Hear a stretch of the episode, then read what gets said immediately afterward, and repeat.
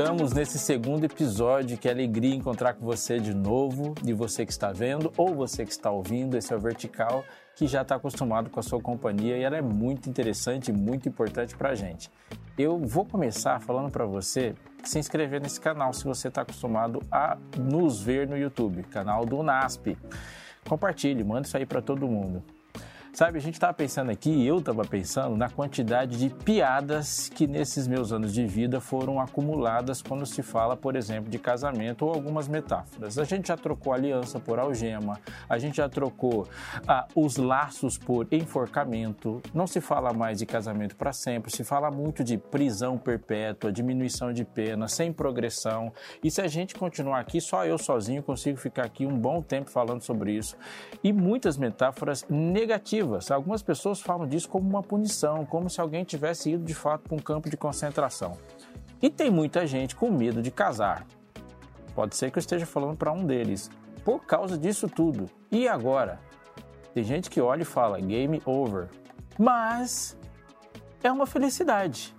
Já me disseram uma coisa: existe só uma atividade humana mais difícil do que ser casado: ser solteiro.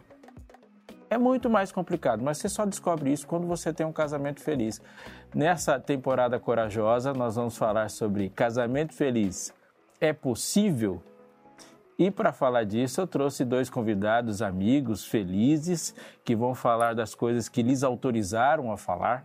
E uhum. aqui nesse nosso lugar de fala, eu quero saudar e queria começar com a Darleide, minha amiga eu ia falar assim: ah, professora, doutora, amiga, apresentadora, tem tanto ouro para você, mas seja muito bem-vinda, que bom tê-la aqui conosco novamente.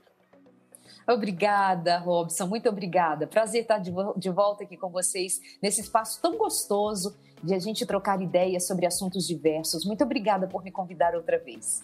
Dá uma tremedeira em mim aqui ser um apresentador com a apresentadora, mas ela é super legal comigo, né? Então ela finge que não está errado e tal, e manda ver, e a gente tem umas conversas muito tops. É, como anda o consultório de família da Eliade? Há mais projetos por aí? Ótimo, consultório de família no rádio, na televisão, cada dia mais fiel ao compromisso de ajudar as pessoas a pensarem sobre temas importantes para o seu dia a dia. E a coisa que mais me anima é quando eu escuto histórias ou leio histórias a própria Novo Tempo muitas vezes grava testemunhos de pessoas que dizem: Olha, eu aprendi a alinhar o meu casamento, a alinhar os meus relacionamentos assistindo a Novo Tempo, acompanhando os seus programas. E isso, para mim, é um prêmio, é um presente muito grande. Então, o meu propósito é continuar fazendo bem é, cumprindo esse propósito de entregar às pessoas conteúdo bom para que elas tomem iniciativas boas, decisões boas em família. Afinal de contas, família é o nosso lugar de refúgio. Apesar de ser o lugar onde nós podemos viver muitas dores, é nele também que nós podemos encontrar a cura. Que legal, que bom. E que Deus abençoe muito o seu ministério, né? Ele tem, tem e... criado impactos em muitas, muitas, muitas famílias. E a gente está no consultório e na escola, né, da família. Isso aqui está um vertical empreendimentos familiares, né? A gente está aqui dos ministérios. Pastor Rodrigo Bertotti, que bom tê-lo aqui de novo. É um prazer sempre estar aqui contigo, Robson. É uma alegria estar com você e compartilhando um pouco aí da, da nossa vida conjugal nesse momento, né? Eu tô, eu tô com inveja de vocês porque vocês estão em casa, né, nesse nosso vertical fofo. E eu não. Mas que legal. E você está falando aí da dizer, sua casa. Eu quero, eu quero dizer, antes de passar para a pergunta próxima que você fará, só quero registrar que quando você vem ao consultório de família, quando você participa, a audiência aumenta e é sempre muito bem-vindo, viu? Só para pontuar aqui as suas participações excelentes no consultório de família. E fica a dica aí para a Escola da Família também dos Bertotes. Já está convidado, então, aqui yes. ao, ao vivo. isso, é, isso é uma honra, isso é uma honra estar com vocês aí. É muito legal, tenho aprendido muito. Tenho aprendido com a Darlene muito nos últimos momentos, onde nossa relação se aproximou bastante. O Bertotti foi meu orientador de comportagem, me ensinou a amar e a sofrer. É... Faz parte, né? O amor, ele tudo sofre, como diz a Bíblia, né? tudo suporta. e você está por aqui, né, Bertotti? Por aqui que eu digo nesse mundo complexo, o NASP. Exato, eu decidi morar no NASP. Graças ao bom Deus, tive a oportunidade de poder decidir uh, onde morar depois de um bom tempo que decidiram, decidiam por mim. E a gente morávamos fora do Brasil até o ano passado e a gente quis voltar para o Brasil justamente por causa da família, por causa dos filhos e por causa da família como um todo, pai, mãe, tudo. E a gente então escolheu morar aqui no NASP, onde temos várias coisas excelentes para curtir, para enjoy né, a vida. Então estamos aqui. Quem quiser passear pelo NASP, serão, serão todos bem-vindos. Que legal. E se eu sei que a Fabi tá te ouvindo e te vendo aí, manda um abraço para ela, que ela um abraço do vertical aí para ela, que vertical home é assim, dessa forma. Fica, Mando sim, ela às vezes em quando entra aqui, né? Mas tudo bem. Ai, a gente está no desafio hoje de falar de casamento feliz e só esse tema já começa assim, gerando uma coceira, como se casamento e felicidade fossem coisas diferentes, ou se felicidade for o objetivo do casamento. E eu já vou chegar é, de sola, tá, Darleide? Acho que a nossa amizade sobrevive a essa pergunta. É, o objetivo do casamento é ser feliz? Eu acho que, acima de tudo, o casamento tem como função ensinar para a gente a ser gente. Porque no casamento, como ele é propósito de Deus, como ele é criação de Deus, a invenção do Deus todo-poderoso, sábio como ele é e cheio de amor, ele nos colocou numa condição de extremo aprendizado. É no casamento que a gente aprende, é, nos altos e baixos, no desafio da convivência, em como primeiro a gente se conhecer e como a gente ter um encontro com o próprio eu e ver se ele está disponível no aprendizado com o outro. E eu, nesse sentido, eu entendo que o objetivo é, antes de tudo, nos ensinar, apesar de ele também carregar consigo o objeto de nos fazer felizes e levar o outro também a conhecer a felicidade na companhia um do outro. Nesse último abril, eu completei 29 anos de casada, quer dizer, no próximo ano já serão três décadas.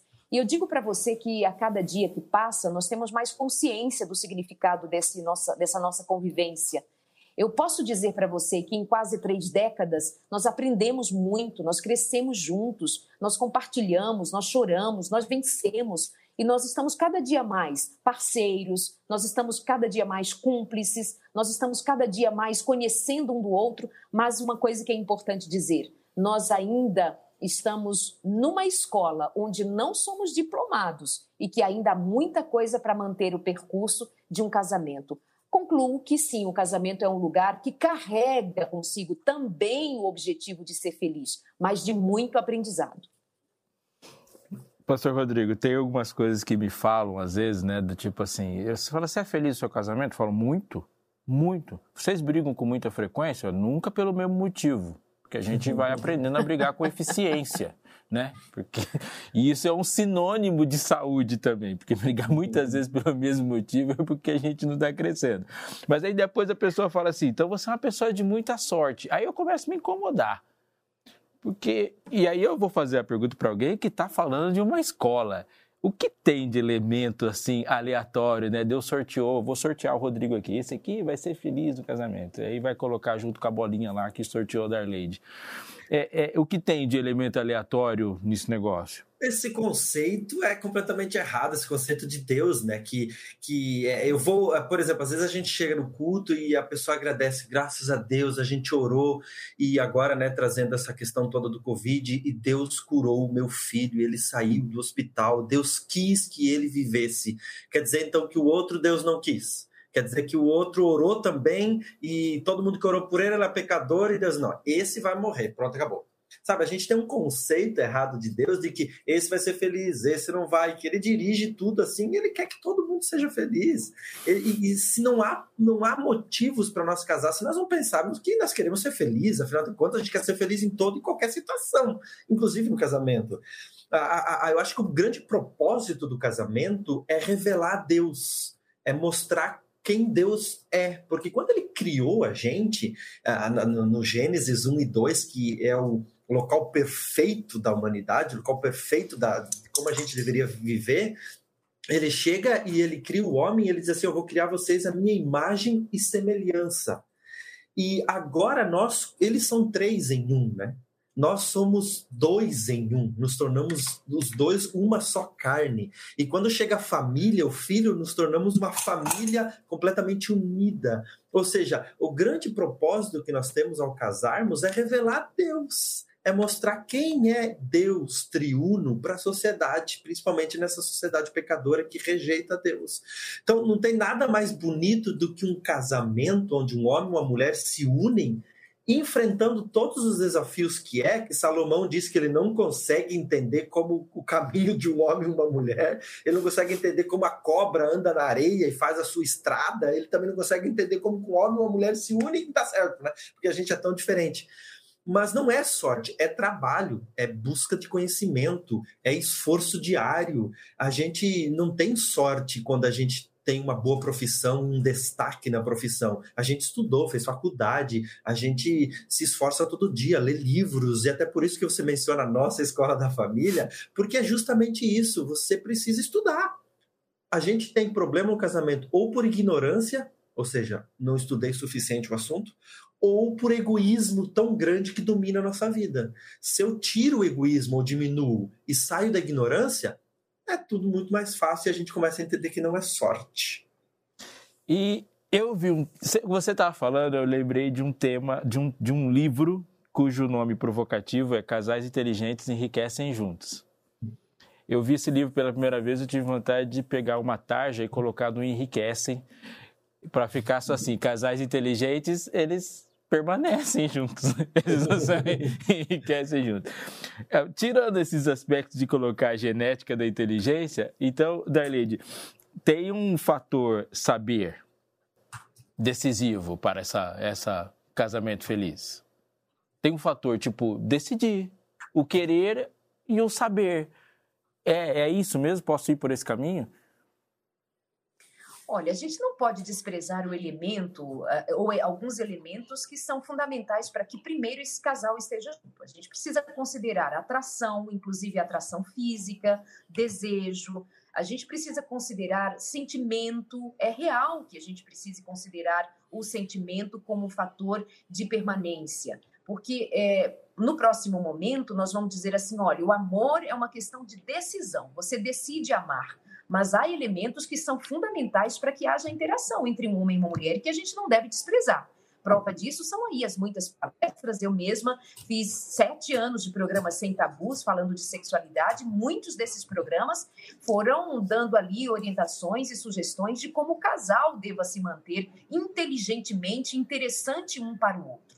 Então, não vamos levar a, a, as considerações somente para os aspectos intelectuais, ou os aspectos que significam dizer a racionalidade para a manutenção desse casamento. Há outros elementos envolvidos aí que têm a ver com o natural da atração humana, de um indivíduo que olha para o outro se sente atraído por características que casam, que combinam antes mesmo de colocar uma aliança no dedo.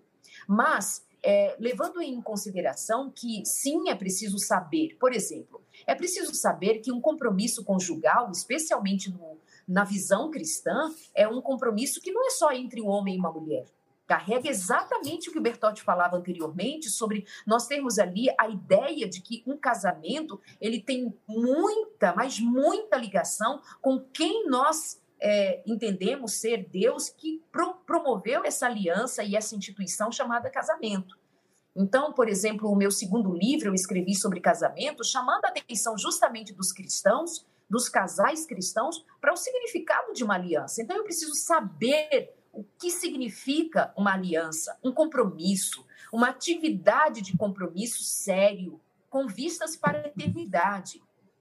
Eu preciso saber que relacionamento vai envolver humildade, vai, vai envolver eu pedir desculpas, eu pedir perdão, eu voltar atrás, eu abrir mão sem perder a minha individualidade. Então, de fato, faz todo sentido a gente parar, e principalmente hoje, sabe, que nós temos tantas facilidades para o conhecimento. Não foi assim para os nossos pais, não foi assim para os nossos avós. O que eles sabiam era o que a sua geração anterior havia ensinado, que a mãe havia dito: olha, filha, o homem é assim, olha, toda mulher é desse jeito, as coisas funcionam exatamente assim dentro das suas caixinhas. Hoje, há tantas caixinhas para serem abertas que as pessoas até se confundem.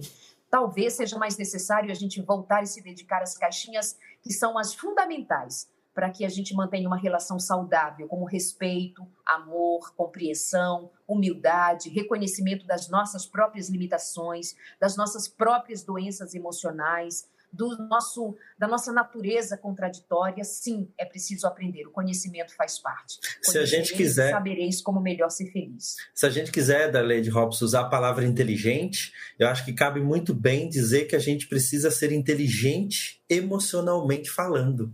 Porque quando a gente, é, a, a, gente consegue controlar as nossas emoções, é fácil ter uma discussão, é fácil pensar diferente.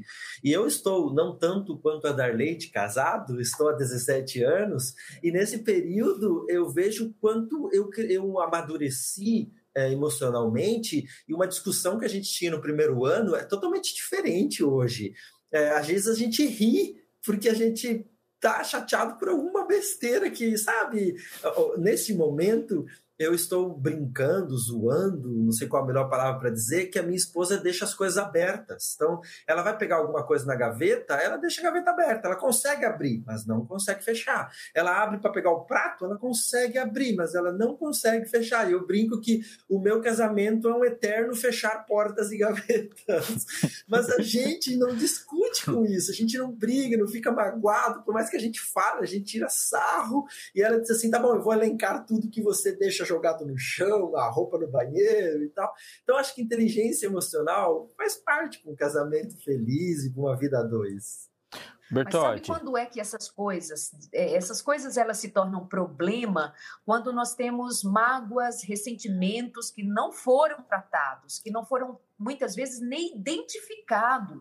Quando nós temos raiva, uma raiva contida, um sentimento que a gente nem sabe nomear, que a gente nem sabe identificar, na relação, as coisas pequenas elas se demonstram grandes e então elas são naquele momento o, o, o que vai dar o disparar o gatilho para briga e para discussão, mas não é a gaveta aberta, não é a porta aberta o problema. Então por que que vocês riem? Por que que vocês aprenderam a lidar com isso com leveza? Porque vocês não têm ressentimentos, vocês não têm mágoas, vocês não têm nós que estão dados e que estão apertados e rígidos, vocês estão de boa. Então, essas questões mais amenas, vocês podem até reclamar delas, mas não tornam isso um problema.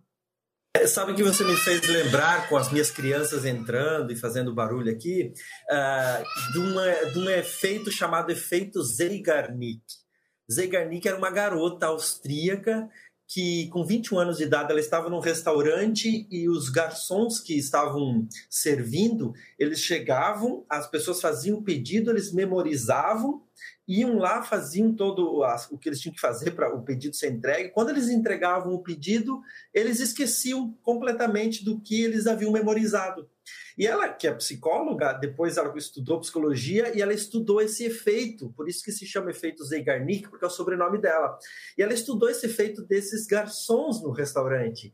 E ela descobriu que exa acontecia exatamente isso. Eles memorizavam e quando completavam o ciclo, eles esqueciam, porque não precisava mais. Trazendo para o casamento, quando a gente tem um, um problema, uma mágoa, se a gente resolve a mágoa, é mais fácil esquecer. Mas se a mágoa acontece e a gente deixa para lá, joga para debaixo do tapete, dois meses depois, na próxima briga, a gente traz aquela mágoa de volta. Seis meses depois, a gente traz de novo. Três anos depois, a gente traz, porque não é resolvido.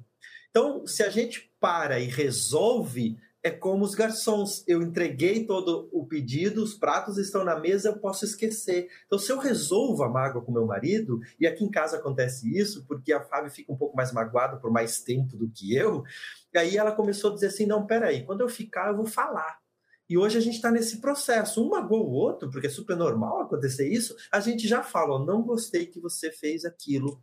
E aí se pede desculpa ou se dá a sua visão e acabou meia hora depois já não tem mais aquilo e se esquece. Então a gente tem que terminar um ciclo para que ele morra e a gente segue a vida. Alguém um dia disse que matar um monstro é até que é fácil.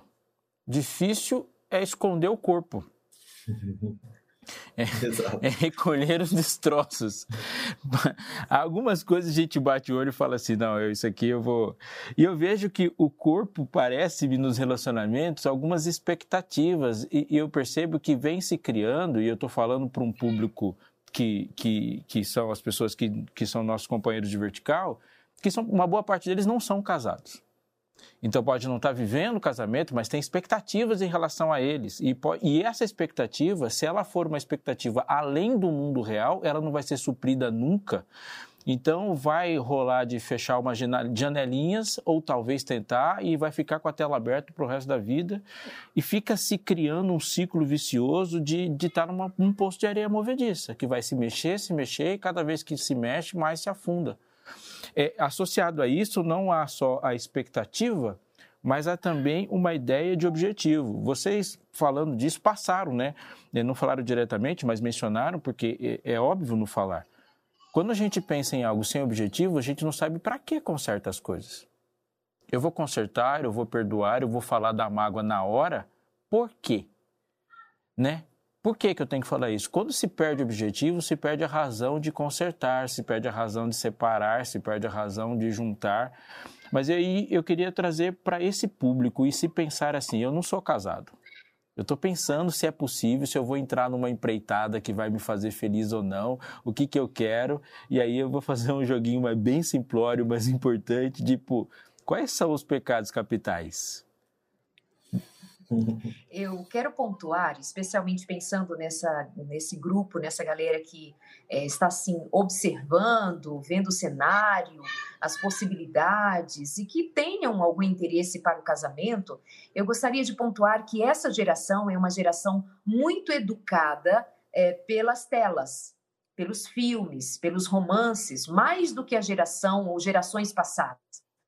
É, há um doutor que fez a sua tese de doutorado aqui pela USP São Paulo, ele é um maranhense, e ele é, desenvolveu, a sua tese foi sobre qual o impacto dos filmes sobre a ideia de amor das pessoas. E ele concluiu que as pessoas, de fato, por conta dos filmes, dos romances hollywoodianos, elas se perderam da realidade do que significa um casamento, um relacionamento e o próprio amor. Então, a minha grande preocupação é o que nós estamos chamando de amor, o que nós estamos chamando de relacionamento, o que nós estamos chamando de compromisso. Quando você fala de objetivo, por que, que eu vou salvar? Por que, que eu vou resgatar? É, se eu não sei o que exatamente significa permanecer casado, estar casado, pagar o preço por uma família, por um casamento. E eu realmente desconfio que essa geração não está sendo exatamente alfabetizada emocionalmente, está sendo alfabetizada corretamente a respeito do que significa construir uma família. E muitas vezes essa geração, de tanto que ela assiste na telinha os finais felizes, os grandes amores, os rompantes sentimentalistas dos atores e das atrizes lindos e maravilhosos, com música romântica, com um roteiro perfeito, com um cenário lindo e maravilhoso, quando chega na vida real, e, e como é que eu tenho habilidades emocionais suficientes para sustentar uma segunda-feira? Para sustentar um casamento numa pandemia? Então, eu não sei, a gente precisaria ouvir, quem sabe trazer aí esses jovens, os solteiros e não casados como eu, quase 30 anos de casado, que sabe o que é o propósito de um casamento, de uma família, para ouvir o coraçãozinho deles e eles dizerem assim para. E aí a gente pode até ouvi-los aqui nos comentários, né? Deixa aqui nos comentários qual é a ideia que você tem de casamento. Se for o, o casamento hollywoodiano, talvez você dedicar uma realidade muito difícil.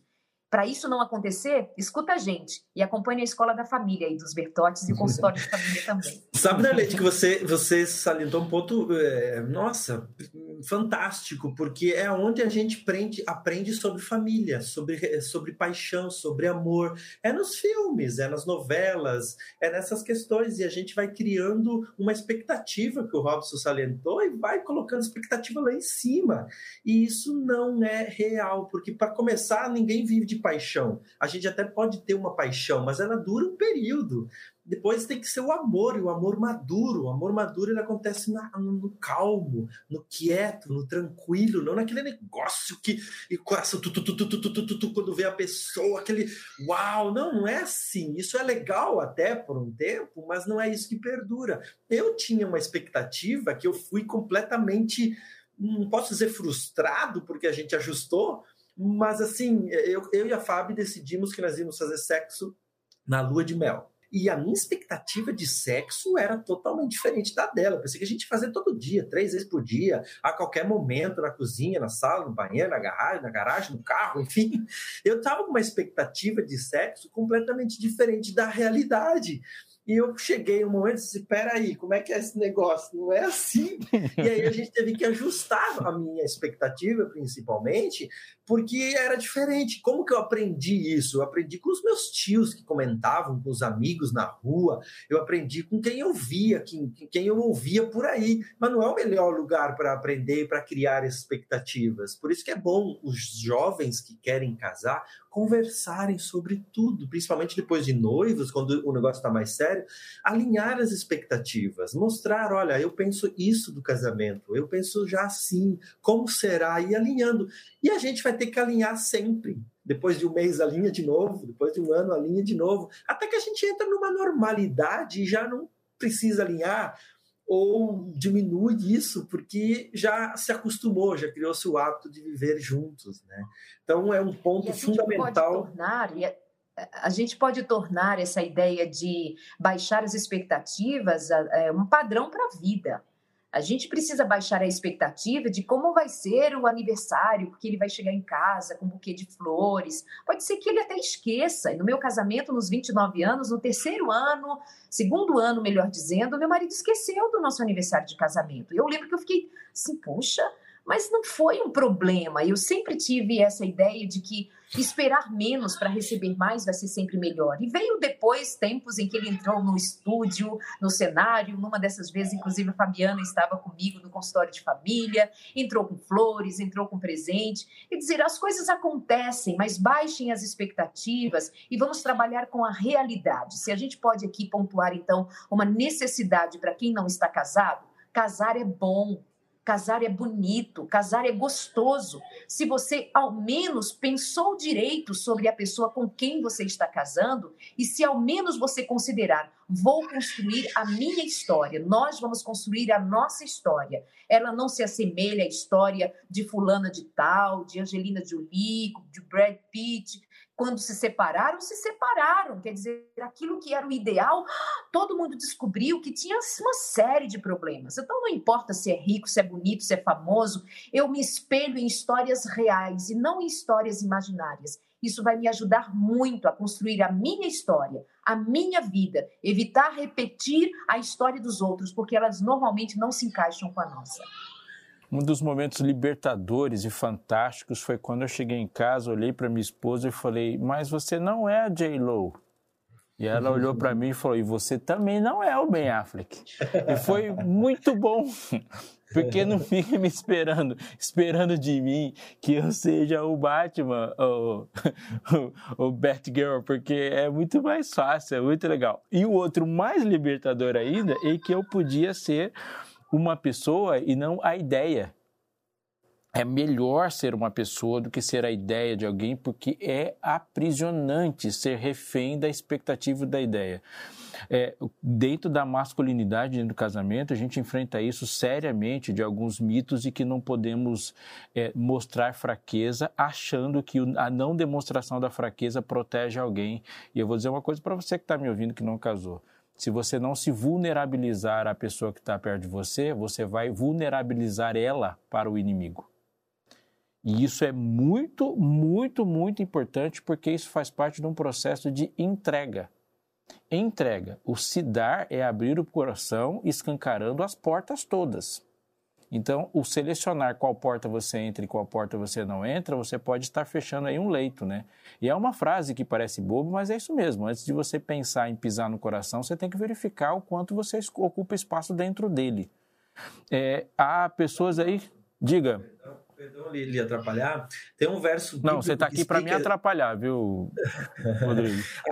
Deus já no início colocou esse conceito uh, ah, para Adão e Eva quando disse que eles estavam nus Uau. e não se envergonhavam.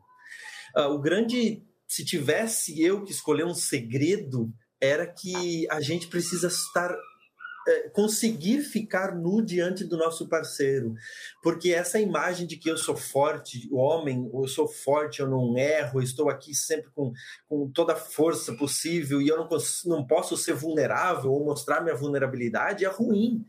Existem níveis de comunicação e o mais alto, mais profundo é o nível de que que a gente consegue ficar nu diante do meu parceiro. Não que eu preciso ficar sempre nu, mas que eu consiga ficar nu e eu consiga mostrar para minha esposa a minha vulnerabilidade, o meu grande pecado, meus grandes defeitos, e eu consigo dizer isso para ela e ela não me julga. E ela não vai, não vai me achar menos homem, não vai querer largar de mim, ela não vai falar mal de mim, porque eu consigo ficar nu e ela me entende. E era assim que Adão e Eva estavam. Ele olhava para ela, olhava para ele sem julgamento, e ela podia ser ela, quem ela é porque a gente não consegue esconder quem nós somos por muito tempo. Então, esse poder, esse. É, é um, acho que é um poder, sabe? De a gente conseguir ficar nu na frente do outro é maravilhoso, é transformador, é ser quem eu sou. E eu preciso ser quem eu sou dentro de casa. Porque eu... fora não dá para ser completamente assim. Eu descobri maravilhosamente que intimidade. Precisa, é... Oi? Perdão. Imagina. É, nesse sentido, a gente precisa caminhar para entender uma coisa. Veja, é, a Organização Mundial da Saúde já anunciou que nós estamos diante de uma outra pandemia, além da pandemia do coronavírus, que é a pandemia da doença mental. A gente precisa lembrar que as pessoas estão muito fragilizadas emocionalmente, que as pessoas estão muito fragilizadas mentalmente. Então, quando nós pensarmos em casamento, com quem eu vou casar e eu mesma nesse casamento, o quanto nós temos de, além de maturidade, de conhecimento, de, de entendimento a respeito do que significa um compromisso conjugal, mas também o quanto de espiritualidade, né? Mas o quanto também nós temos de saúde mental para gastar ou para investir num relacionamento. Será que eu estou é, dando conta de que não é uma questão de ele me amar ou não me amar, é uma questão de ser alguém limitado emocionalmente? Há pessoas que têm traumas, entram num casamento, elas entram com suas feridas e ferem a outra. Pessoas que entram machucadas mentalmente, emocionalmente, com suas dores, com suas lutas, com seus traumas, elas entram ali no casamento e vão invariavelmente machucar a outra pessoa. Então, eu diria, se posso aqui também aproveitar esse espaço, alinhando com o que o Bertotti disse anteriormente, tudo que tem sido dito até aqui, essa questão de se tornar nu, dessa nudez emocional, dessa nudez de si próprio, dessa vulnerabilidade, vai pedir o mínimo de saúde mental. Então, façam terapia, vão a um consultório e desnudem os seus monstrinhos diante dos seus próprios olhos, para você entender que não é a culpa do, do outro. Muitas vezes é uma questão sua que precisa ser resolvida. Para você não passar uma vida responsabilizando o outro porque você não é feliz, porque você não é entendido, porque você é não é amado, porque eu não sou acolhido, porque eu sou julgado. Cara, tem uma hora que você vai precisar entender que realmente você tá chato que você está desequilibrado me desequilibrando também, que você precisa de tratamento e que eu não sou sua psicóloga, eu não sou seu terapeuta, eu não sou seu psiquiatra. Então isso prejudica muito pessoas que não dão conta de que para manter um casamento é preciso ter no mínimo o mínimo de saúde mental. Aí a escolha, então, né, Darleide? É, acho que a, faz parte da escolha conhecer com quem você vai casar, qual é o passado dele, qual que, que tem a ver com. A... Porque a gente traz a nossa família para dentro do, do, nosso casamento. A gente traz toda aquela bagagem e só piora. As coisas boas melhoram e as coisas ruins pioram. A gente traz tudo. Então, se você não é casado ainda, escolha. Uh, tem uma escritora que eu gosto muito, Ellen White, e ela diz que é preciso a gente orar mais para escolher casar do que uh, escolher para namorar do que escolher para orar para casar. Então, se você está buscando, ore mais agora que você está querendo encontrar alguém depois para casar, porque depois que está envolvido emocionalmente, aí, né, é mais complicado. E não precisa, não joga essa bola no pé do Senhor. É, Ai, Deus escolheu para mim. Você para com essa brincadeira. Deus não escolheu para você segundo a cartilha que não, é assim. Você vai ler a palavra, você vai encontrar o que é um homem de verdade para ser um marido, o que é uma mulher de verdade espiritualmente falando, como está na palavra, mas você precisa ter a sua ideia do que significa como é a pessoa com quem eu me habilitaria a conviver. Suporto viver com uma pessoa ciumenta? Eu tenho traumas com quem bebe, com quem fuma, com quem tem vícios, porque meu pai bebeu, porque tinha vícios na minha casa. Eu convivo com uma pessoa explosiva, briguenta, Aí você começa a namorar com um cara que é explosivo, que é briguento, uma mulher que é ciumenta, enfim, o que seja. Aí você diz: Ó, oh, eu orei tanto para Deus escolher para mim. Caracas, você não sabia que você não teria habilidade para conviver com uma pessoa daquelas? Como é que você disse que foi Deus que escolheu para você? Foi você que escolheu mal, baseado nas suas carências, baseado no seu medo de ficar sozinha, ou baseado numa paixão que diz assim: ah, eu morro de amores, mas quando ele tá com raiva, ou ela tá com raiva, mas quando casar, passa. Não, você que está equivocado nas suas escolhas. Pense melhor. A gente tem vontade de continuar falando disso e cada fala da gente aqui se desdobra num mundo de aprofundamentos necessários. Isso tem que estar na sua cabeça também. Isso é um sinal claro de que você e eu e todos nós precisamos nos aprofundar em conhecer a vida. Se você tem uma expectativa de vida aí que vai passar dos 80, 90 anos e está imaginando isso, e você está imaginando que você vai casar, você vai fazer um cálculo simples. Você vai passar muito mais tempo casado do que solteiro. Vale a pena gastar 20 para viver 60. Num cálculo básico. Portanto, investir nisso é investir numa previdência afetiva. Que você vai passar e vai precisar, porque a caminhada, a caminhada é longa. Sabe? Meta de relacionamento, ela deve ser interessante para você. Se você está imaginando que intimidade é a pessoa que pode te ver nu, trocando a roupa ou indo para o banheiro de porta aberta, que tal você começar a pensar em meta de relacionamento como estar com alguém que pode te ouvir orando de porta aberta? Essa é uma meta interessante. Escolha alguém que em algum momento da vida possa ajoelhar ao seu lado e ouvir as coisas que você fala na intimidade com Deus. Se essa pessoa existe, essa é uma pessoa importante para você investir. Alguém que pode te ouvir orando. E se essa pessoa não é a que está com você, pense em construir um relacionamento que chegue nesse nível. Porque casamento é a construção da imagem de Deus. É por isso que ele fala e leva isso tão a sério. Porque nunca, em nenhum momento, Deus zeloso levou a imagem dele na brincadeira. Mas isso também te leva a pensar uma outra coisa ao terminar esse vertical. O projeto não é seu, e se você achar que é seu, você não vai ter descanso nenhum, em nenhum momento. Deus fez um projeto maravilhoso e achou, na sua infalibilidade, que você era a pessoa adequada para fazer parte do projeto dele. Quer uma coisa boa para se fazer? Devolve o projeto para o controle dele e se renda ao projeto. Que Deus é bem sucedido.